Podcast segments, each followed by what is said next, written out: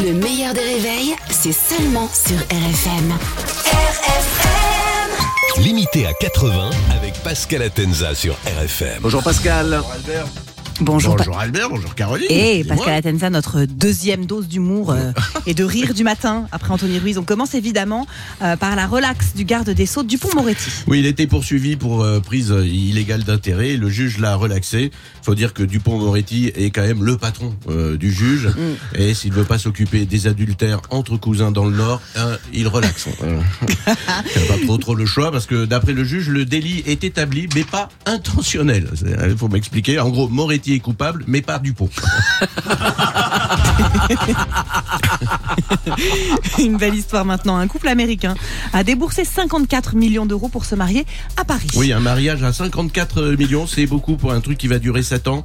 Euh, faut dire qu'ils ont euh, privatisé les endroits les plus chers de Paris. Ils ont privatisé l'Opéra Garnier, ils ont privatisé la Tour Eiffel à 54 millions d'euros. S'il était dispo, Balkany se serait bien fait euh, privatiser.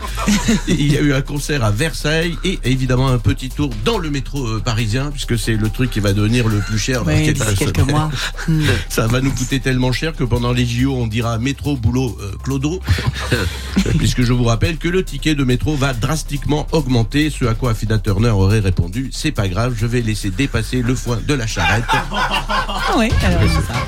C'est imagé. Oui, c'est- très imagé. Ces différentes augmentations sont là pour faire face évidemment au coût des Jeux Oui, Olympiques. mais il n'y a pas que ça. Ils vont aussi enlever les bouquinistes des quais de Seine. Les Parisiens sont très en colère contre ça, mais il paraît que c'est pour la sécurité.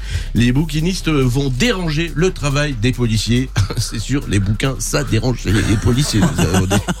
On est- d'accord Et aujourd'hui, on a appris que pendant les JO, il faudra un certificat et un QR code pour pouvoir circuler dans Paris, même si vous habitez Mm. à Paris. C'est une vraie info Ouais, ça. et bref, il faudra prouver que vous êtes bien parisien. Alors qu'il n'y a pas besoin de QR code euh, si euh, vous vous faites euh, contrôler et que vous dites au policier mais tu sais où je le mets ton QR code et qu'ensuite vous ajoutez cette phrase mais elle a pas fini de nous emmerder là Hidalgo c'est bon vous êtes Vous êtes parisien parisien, circulez ouais, ouais. c'est bon C'est bon, passeport.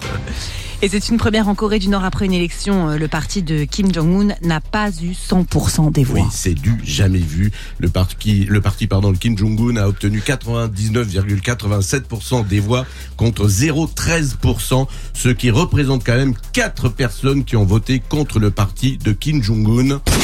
Euh, euh, non, plus que 3 qui ont voté Ah. Oula Deux, plus que 2. Ah oui, ça va vite.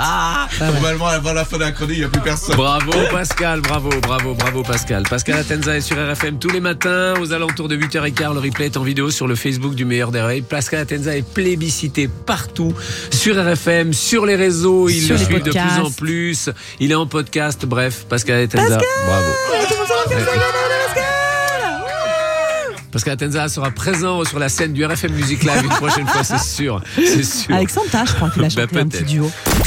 Le meilleur des réveils avec Albert Spano et Caroline Turbide de 6h à 9h30 sur RFM.